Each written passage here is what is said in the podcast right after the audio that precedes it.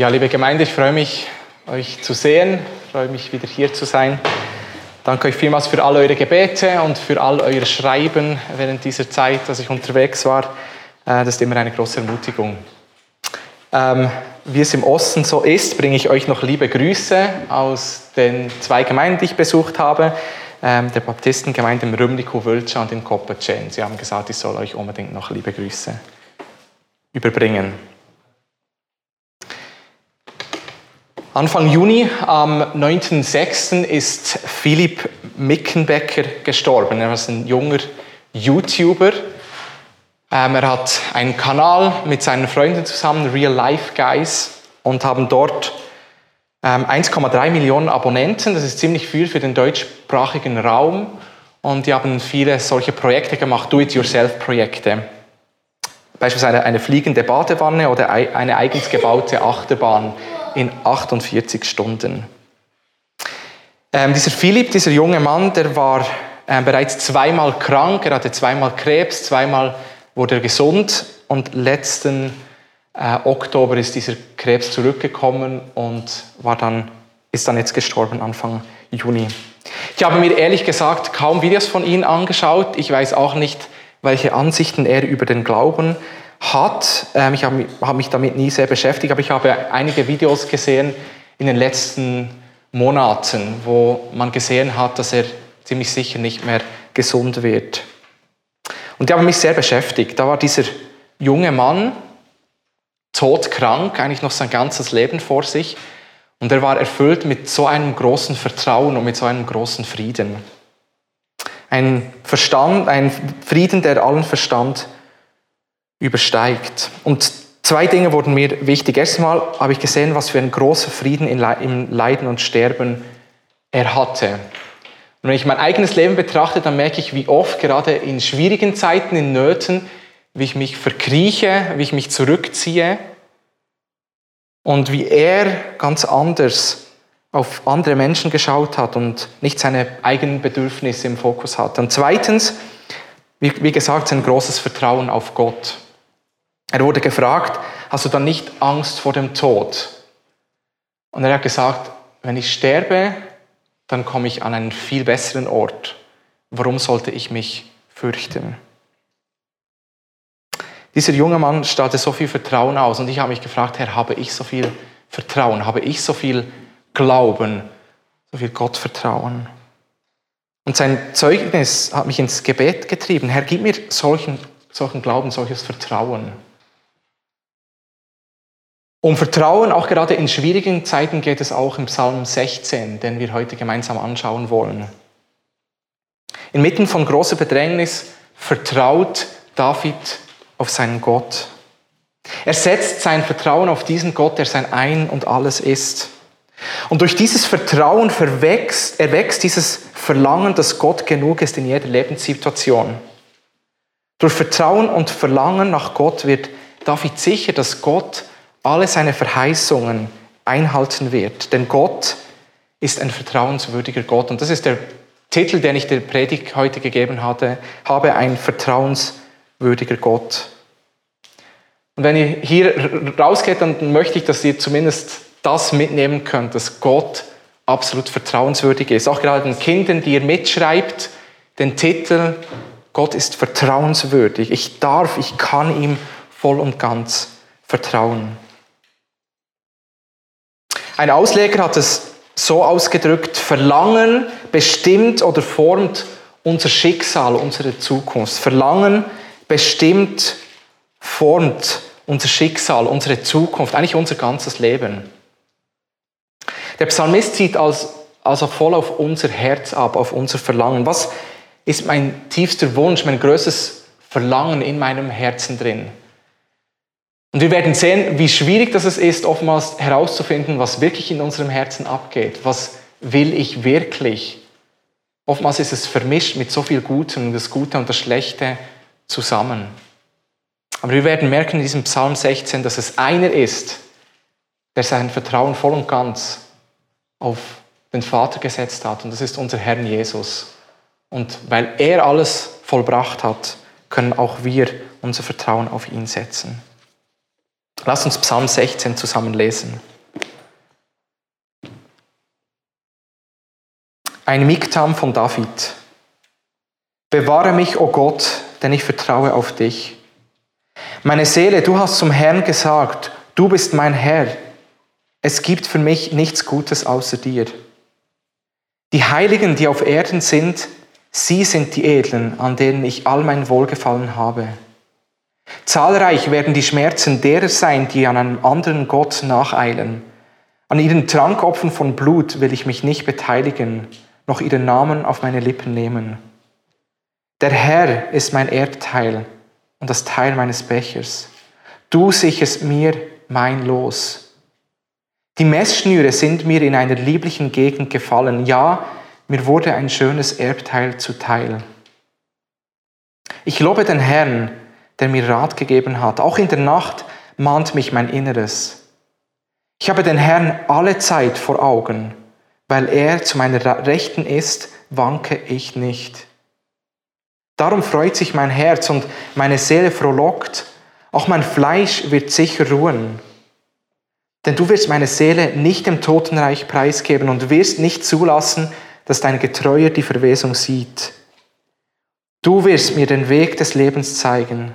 Vor deinem Angesicht sind Freuden in Fülle, liebliches Wesen zu deiner Rechten ewiglich. Bis hierher Gottes Wort. Lass uns beten. Liebender Vater, einmal mehr danken wir dir, dass wir dein Wort haben dürfen, dass wir ein Wort in Händen halten dürfen und vor uns haben dürfen und hören dürfen, Herr. Es ist dein inspiriertes Wort, dein unfehlbares Wort. Und wir beten darum, Herr, dass du dein Wort brauchst, in der Kraft deines Geistes, um zu uns zu sprechen, Herr. Wir beten, Herr, sprich zu uns. Herr, dein Wort ist Wahrheit. So beten wir um den Beistand deines Geistes, der uns in alle Wahrheit führt. Herr, bitte sprich du zu uns. Wir beten all das in Jesu Namen. Amen. Ich habe heute Morgen drei Punkte mitgebracht, die wir zusammen anschauen wollen. Erstens, vertraue in Gefahr. Zweitens, vertraue und verlange nach Gott. Und drittens, vertraue auf Gottes Verheißungen. Vertraue in Gefahr, vertraue und verlange nach Gott und vertraue auf Gottes Verheißungen. Diese drei Punkte für heute Morgen. Und wir beginnen gleich mit dem ersten, vertraue in Gefahr. David betet, bewahre mich, o oh Gott, das zeigt uns, dass David in einer sehr schwierigen Situation war, in der er sich befand. In einer Situation ähm, großer Schwierigkeiten, großer Anfechtung. Wir wissen nicht genau, in welche Situation es genau war, aber wir wissen, es war eine, eine Situation der Todesgefahr, der Todesangst. Wir wissen das vom Vers 10, macht es uns klar, dass es sich um eine Situation gehandelt haben muss, in der es um Leben und Tod ging. Denken wir kurz an Davids Leben, seine Flucht vor Saul. Nachdem David bereits treu in der Armee von Israel gedient hat, sich treu erwiesen hat als guter, als treuer Knecht, als guter Krieger, fällt er bei Saul in Ungnade. Saul ist eifersüchtig auf die Erfolge von David. Und seine Abneigung steigert sich immer mehr zu Eifersucht. Aus Eifersucht wird Hass und aus Hass werden konkrete Mordversuche. Und so flieht David in die Wüste, versteckt sich dort in, in Höhlen und schart sich eine Gruppe von Männern zusammen, mit denen er in den Krieg zieht. Und sogar als David die Chance hatte, seinen Verfolger zu töten, Saul zu töten, macht er das nicht, weil er sagt, ich will meine Hände nicht an den Ausgewählten oder den Auserlesenen des Herrn legen. Und wir können uns gut vorstellen, dass dieser Psalm 16 vielleicht in dieser Situation geschrieben wurde, als er auf der Flucht war, sich verstecken musste.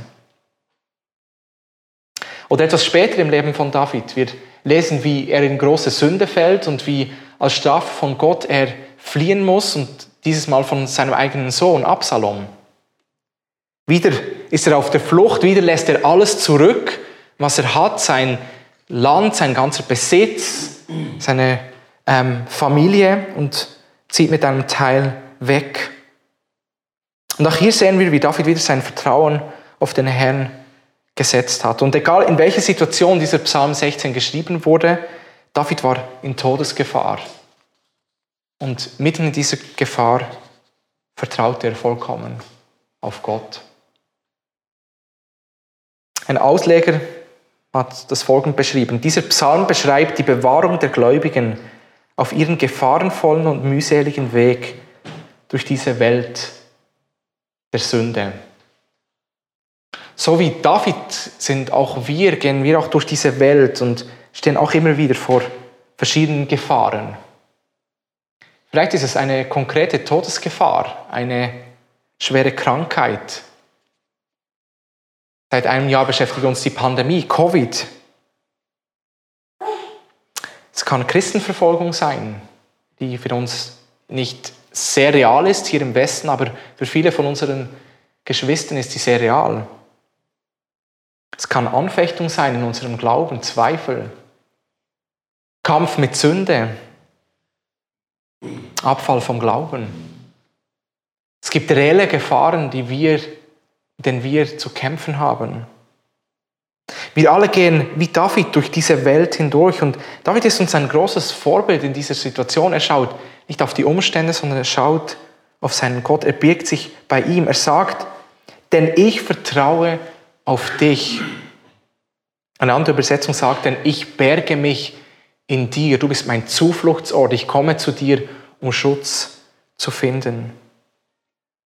David schaut nicht an andere Orten für Hilfe, nicht in eine Armee, nicht in einen ausgeklügelten politischen Plan, in einen Komplott. Er vertraut auf Gott. Liebes Gotteskind, vertraue auf Gott. Schaue nicht auf Umstände. Schau nicht für einen anderen Retter, sondern vertraue ihm. Hab Glauben, dass Gott es wohl machen wird, denn Gott ist ein vertrauenswürdiger Gott. 1. Petrus 1.5 sagt, die wir in der Kraft Gottes bewahrt werden durch den Glauben zu dem Heil, das bereit ist, geoffenbart zu werden in der letzten Zeit. Wir werden bewahrt in der Kraft Gottes durch den Glauben. Harre auf den Herrn. Bleib fest bei ihm. Glaube an ihn. Vertraue ihm. Das bringt uns zum zweiten Punkt. Vertraue und verlange nach Gott.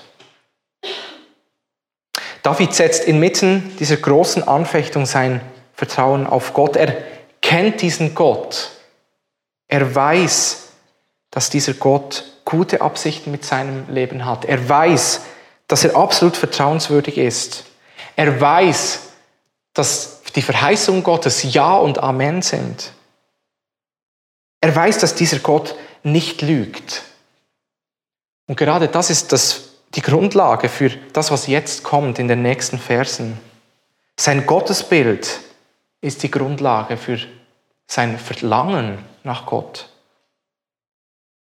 Unser Gottesbild ist absolut zentral in unserem Glaubensleben.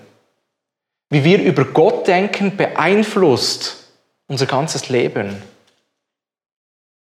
Wenn wir ein verzerrtes Bild von Gott haben, dann fällt es uns sehr schwer zu vertrauen. Wir können ein verzerrtes Bild haben eines überaus strengen Gottes, der nur darauf wartet, dass wir irgendeinen Fehler machen und er uns dafür bestraft.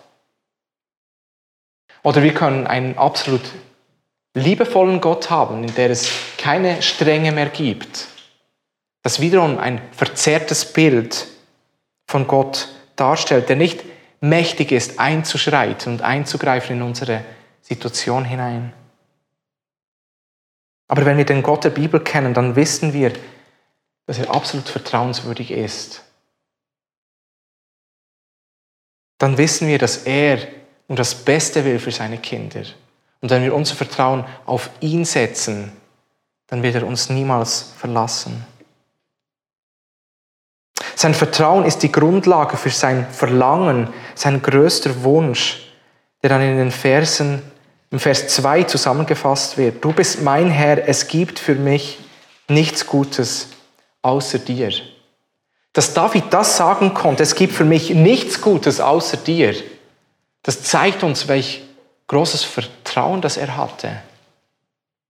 Dass sein Leben fest verankert ist in diesem Gott und dass sein Gottesbild eben dem entspricht, wie Gott wirklich ist. Wir können es so ausdrücken, Vertrauen ist wie der Boden oder der Humus, auf dem Verlangen nach Gott wächst. Einige von uns haben, haben schöne Gärten, die ihr betreut, mit viel Arbeit und mit viel Liebe. Wir können uns so vorstellen, ein guter, dunkler Boden, ein Humusboden, der fruchtbar ist, das ist das Vertrauen.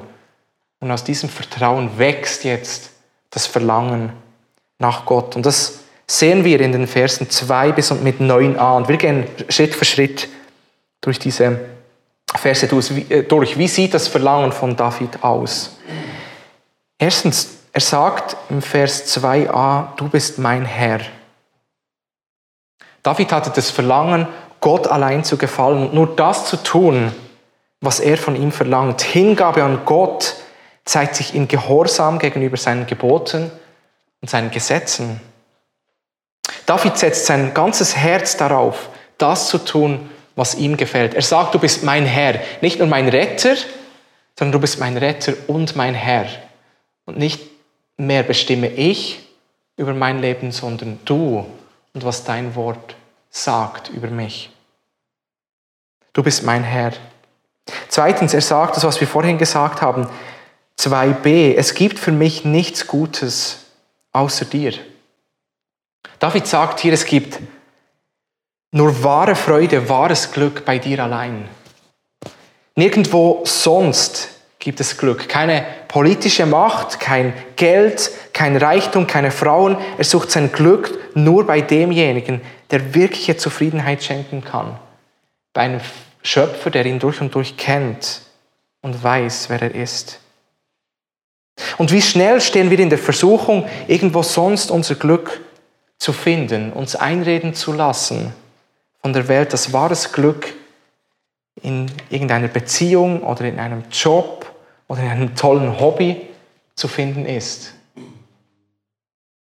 David hat sein Verlangen darauf gesetzt, es gibt für mich nichts Gutes außer dir. Gott stillt unseren tiefsten Durst und unseren tiefsten Hunger. Weiter, wir sehen, die Gemeinschaft der Heiligen ist seine ganze Freude. Vers 3, die Heiligen, die auf Erden sind, sie sind die Edlen, an denen ich all mein Wohlgefallen habe. Zahlreich werden die Schmerzen derer sein, die einem anderen Gott nacheilen. An ihren Trankopfern von Blut will ich mich nicht beteiligen, noch ihren Namen auf meine Lippen nehmen. Gott weckt in David die Liebe zu den Seinen. Er hat seine Freude an den Heiligen, an denjenigen, die wie er zu Gottes Ehre leben wollen, die nicht abweichen von dem Weg, sondern ihr ganzes Vertrauen auf Gott setzen. Seine ganze Freude ist in der Gemeinschaft mit dem Bundesvolk Gottes und nicht mit den Sündern, die von Gott nichts wissen wollen. Und ich denke, dass wir alle, die wir Kinder Gottes sind, genau das kennen, dass genau Gott das vollbracht hat in unserem Leben. Als wir zum Glauben gekommen sind, dass wir sich plötzlich unsere ganzen Prioritäten verändert haben und auch unser, unser Umfeld, unser Freundes, Freundeskreis sich verändert hat. Das bedeutet nicht, dass wir allen Kontakt zu allen ungläubigen Menschen abbrechen sollen. Überhaupt nicht. Wir sollen sie weiter pflegen und ihnen von Gott erzählen. Und doch ändert sich viel. Und ich weiß, dass es bei mir in meinem Leben nach der Wiedergeburt der Fall war, dass plötzlich gläubige Menschen die engsten Freunden wurden, die, die wie auch ich dieses Verlangen hatten, Gott zu gefallen.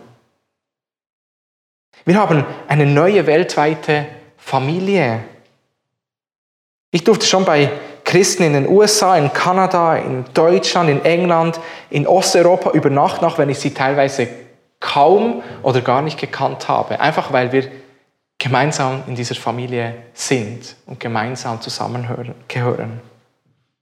Und David hat sein Herz darauf festgelegt, dass er mit denen keine Gemeinschaft haben will, die den falschen Götzen opfern. Er will denen sein Ohr nicht leihen.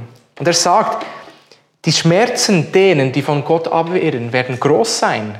David hat sich an das erinnert, was passiert ist, als Gott alles vollkommen geschaffen hat und wie die ersten Menschen sich gegen Gott gewandt haben und was für Schmerzen daraus gekommen sind, was für Schmerz daraus kommt, wenn wir uns abkehren von diesem lebendigen Gott. Eben nicht Freude, die uns erwartet, sondern viel Schmerz, viele Nöte.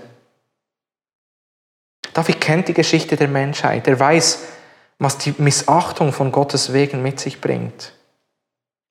Und er setzt sein Herz darauf, sich von diesen abtrünnigen Wegen fernzuhalten. Was sehen wir weiter? Verse 5 und 6. Der Herr ist mein Erbteil und das Teil meines Bechers. Du sicherst mir mein Los. Die Messschnüre sind mir in einer lieblichen Gegend gefallen. Ja, mir wurde ein schönes Erbe zuteil. David sagt hier nichts anderes, als dass er vertraut, dass Gott alles in allem ist.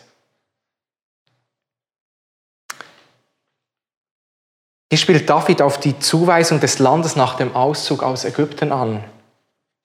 Gott hat jedem Stamm einen Teil des Landes zugesprochen, welches genau dieser Stamm einnehmen sollte. Und alle haben einen Teil des Landes gekriegt, außer eine Gruppe nicht. Die Leviten. Die Priester haben kein Land bekommen, sondern Gott hat ihnen gesagt, ich bin euer Erbe, ich bin euer Teil. Und wenn wir uns jetzt zurückerinnern, David, sehr wahrscheinlich auf der Flucht, hat sein ganzes Erbe, sein Land, seine Herden, seine Häuser zurückgelassen, ohne zu wissen, ob er jemals wieder zurückkommen würde. Das Erbe war auch gerade für die nächste Generation sehr wichtig, für seine Söhne und für seine Töchter. Ohne Besitz konnte David ihnen nichts mitgeben. In einer Zeit, in der es keine Sozialversicherung gab und keine Rente gab, war gerade dieses Erbe, dieser Besitz von Land und von Häusern und von, von Herden so wichtig. Und in der Zeit dieses großen Verlustes erinnert sich David, was er in Gott besitzt. Und er sagt, Herr, ich habe alles verloren, aber wenn ich dich besitze, dann habe ich alles, was ich wirklich brauche. Sein Gott ist allgenügsam, selbst im großen Leid selbst im großen Verlust. Mit den Messschnüren wurden in Israel das Land abgemessen, welches einem als Erbe zufallen würde. Und er sagt, dieses mir in lieblichen Gegenden gefallen. Er sagt, in einem wunderschönen Land. Aber David hat sich wahrscheinlich zu dieser Zeit irgendwo in einer Höhle versteckt. War irgendwo auf der Flucht. Als Kinder Gottes besitzen wir ein ewiges Erbe in Christus. An einem Ort, in dem es keine Sünde, kein Leid, kein Tod mehr geben wird. In Christus wurden wir wiedergeboren zu einem unvergänglichen und unbefleckten und unverwelklichen Erbe, das im Himmel auf, ähm, aufgebahrt wird für uns alle. 1. Petrus 1,4. Dies ist Davids große Hoffnung dass dieser vertrauenswürdige Gott sein Ein und alles ist. Er hat also gesagt, Herr, du bist mein Ein und alles. Weiter sagt David, dass er auf Gottes Rat hört, dass er sein ganzes Verlangen darauf gesetzt hat, auf Gott zu hören. Verse 7 bis 8. Ich lobe den Herrn, der mir Rat gegeben hat. Auch in der Nacht mahnt mich mein Inneres. Ich habe den Herrn alle Zeit vor Augen. Wer er zu meiner Rechten ist, wanke ich nicht.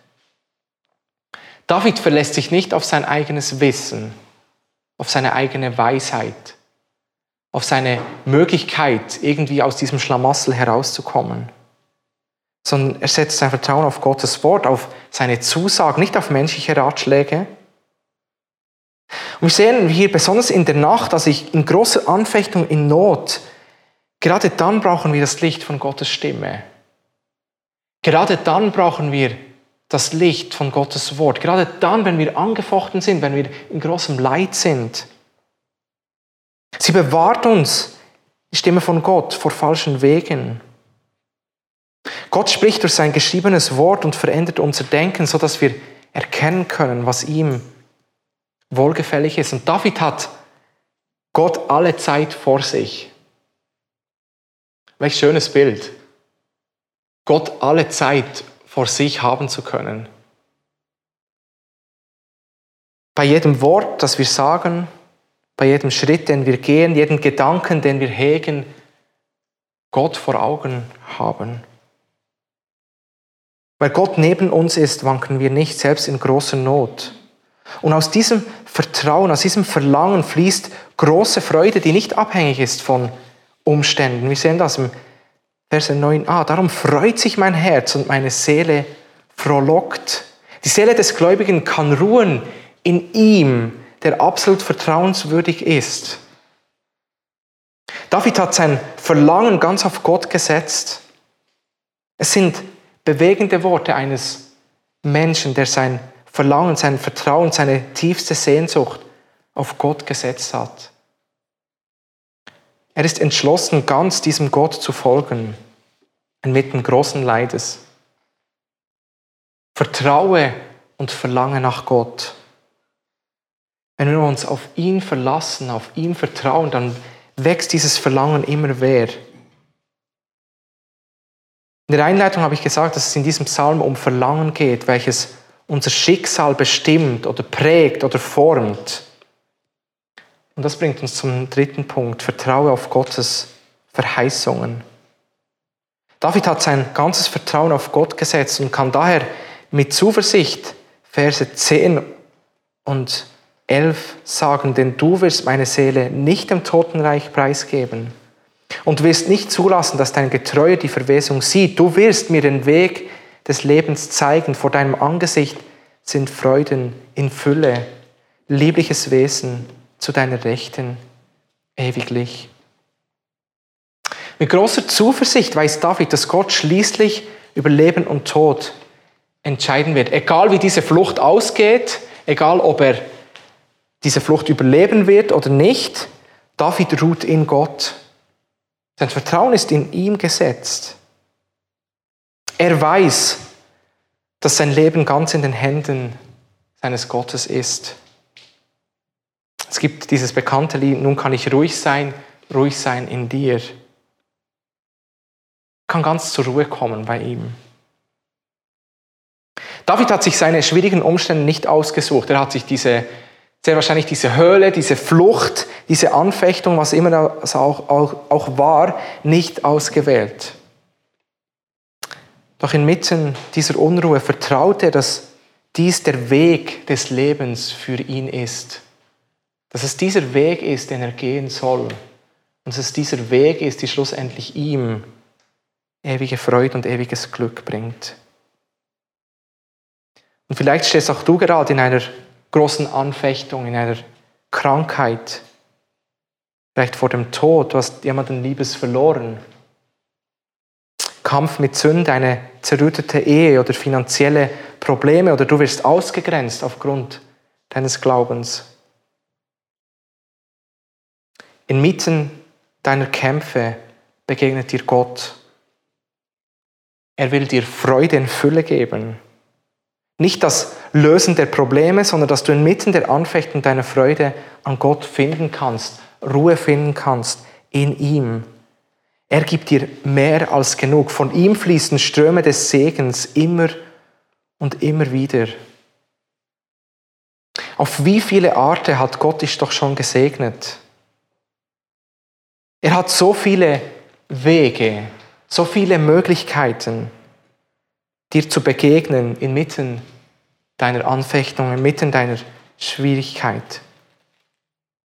Gottes Möglichkeiten sind grenzenlos und deswegen ist es so wichtig, dass wir uns erinnern, wie Gott uns schon so oft in unserem Leben geholfen hat. Uns daran zu erinnern, wie oft er es getan hat und darauf vertrauen, dass er es noch oftmals tun wird. Gott steht treu zu seinen Verheißungen. Gemäß Titus 1, 2 ist er ein Gott, der nicht lügen kann. Vertraue ihm und seinen Verheißungen. Doch spätestens hier müssen wir innehalten. Wer kann ein solches Gebet wirklich sprechen? Wer kann Psalm 16 wirklich sprechen? Konnte David ein solches Gebet wirklich von Herzen sagen? War sein tiefstes Verlangen immer auf seinen Gott gesetzt? In dieser Situation, wo er diesen Psalm geschrieben hat, vielleicht schon, aber wir wissen genug über das Leben von David, dass er eben nicht alle Zeit den Herrn vor seinen Augen hatten. Sonst hätte er nicht diese Dinge getan, die ihm dann so viel Schmerz gebracht haben, die Gott missachtet haben. Wer kann dieses Gebet sprechen? Können wir es vielleicht sprechen? Kannst du es sprechen? Wir merken, wie schwierig es ist, wirklich zu wissen, was wir eigentlich wollen, was unser tiefstes Verlangen ist, was unser größter Wunsch ist. Immer und überall Gott zu gefallen? Vielleicht in Theorie ja, aber wie oft merken wir, dass wir, dass dieser Wunsch nicht der Realität in unserem Leben entspricht? Wer kann sagen, dass er die Verwesung nicht sehen wird. David, der gestorben ist, oder wir, die vielleicht auch sterben werden, bevor, oder der Herr kommt vorher zurück, wir wissen es nicht. Der Einzige, der diesen Psalm beten kann, ist unser Herr und unser Erlöser, Jesus Christus. Sowohl Petrus in Apostelgeschichte 2 als auch Paulus in Apostelgeschichte 13 erklären, dass Christus die Erfüllung von Psalm 16 ist. Sie zitieren direkt aus diesem Psalm 16. Wir haben es bereits gesehen, dass der Herr aus Psalm 2 unser Herr Jesus ist und wir sehen, dass der Liebende aus Psalm 16 auch unser Herr ist. Er ist derjenige, der wahrhaftig sagen kann, der alle Zeit sein Verlangen darauf gerichtet hat, Gottes Wort zu tun und alleine Gott zu gefallen. Der seine Freude an der Gemeinschaft der Heiligen hatte mit seinen Kindern zusammen. Über Gottes Wort meditiert, nachdenkt, auf Gottes Wort hört und ihn alle Zeit vor Augen hat. Der die Verwesung nicht gesehen hat, sondern den Tod überwunden hat. Jesus Christus ist es. Er, der menschgewordene Sohn Gottes, lebte dieses Leben, welches wir vor ihm hätten leben sollen. Er ist in allem diesem Gesetz gehorsam, absolut gehorsam, das wir eben nicht erfüllen konnten und nicht erfüllen können. An unserer Stelle ist er gehorsam und an unserer Stelle nimmt er auch den Sohn Gottes auf sich. Wegen unseres Ungehorsames wird er ans Kreuz genagelt. Er stirbt dort unter dem Zorn Gottes, aber er steht nach drei Tagen glorreich wieder auf. Und jeder nun, der an ihn glaubt und der seine Sünden lässt und zu ihm umkehrt, wird ewiges Leben haben. Niemand kann diesen Psalm beten als nur Christus allein. In ihm sind alle diese Verheißungen erfüllt. Jesus Christus ist der vertrauenswürdige Gott. Er ist bei uns alle Tage bis an der Weltende. Darum vertraue ihm. Vertraue ihm allein.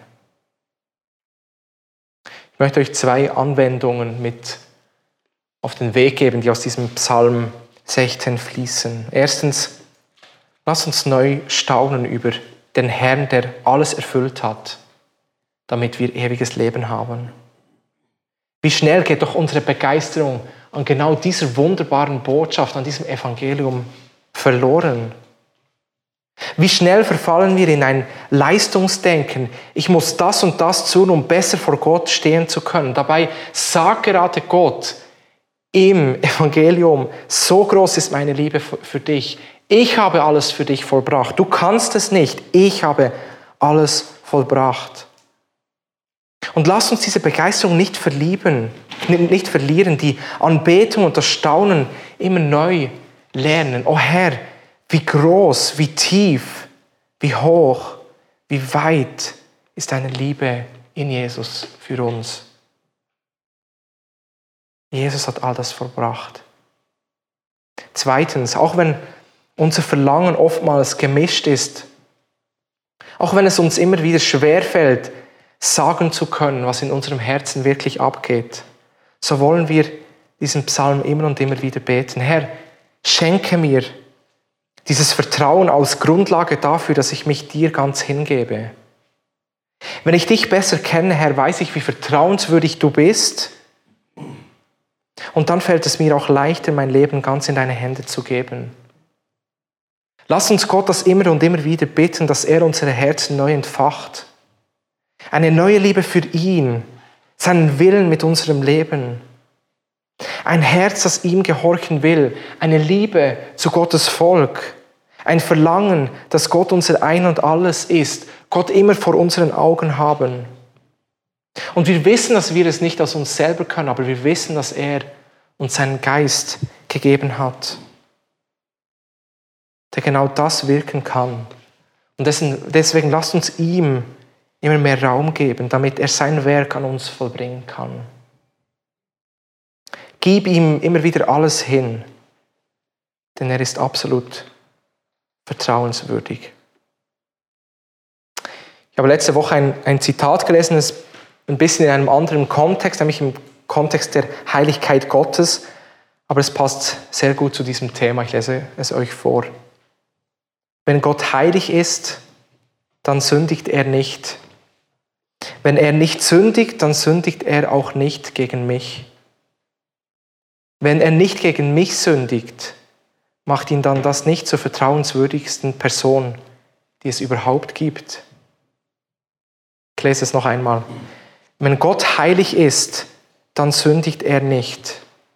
Wenn Gott nicht sündigt, dann sündigt er auch nicht gegen mich. Und wenn er nicht gegen mich sündigt, macht ihn dann das nicht zur vertrauenswürdigsten Person, die es überhaupt gibt. Vertraue auf ihn, diesen vertrauenswürdigen Gott. Amen. Lasst uns beten.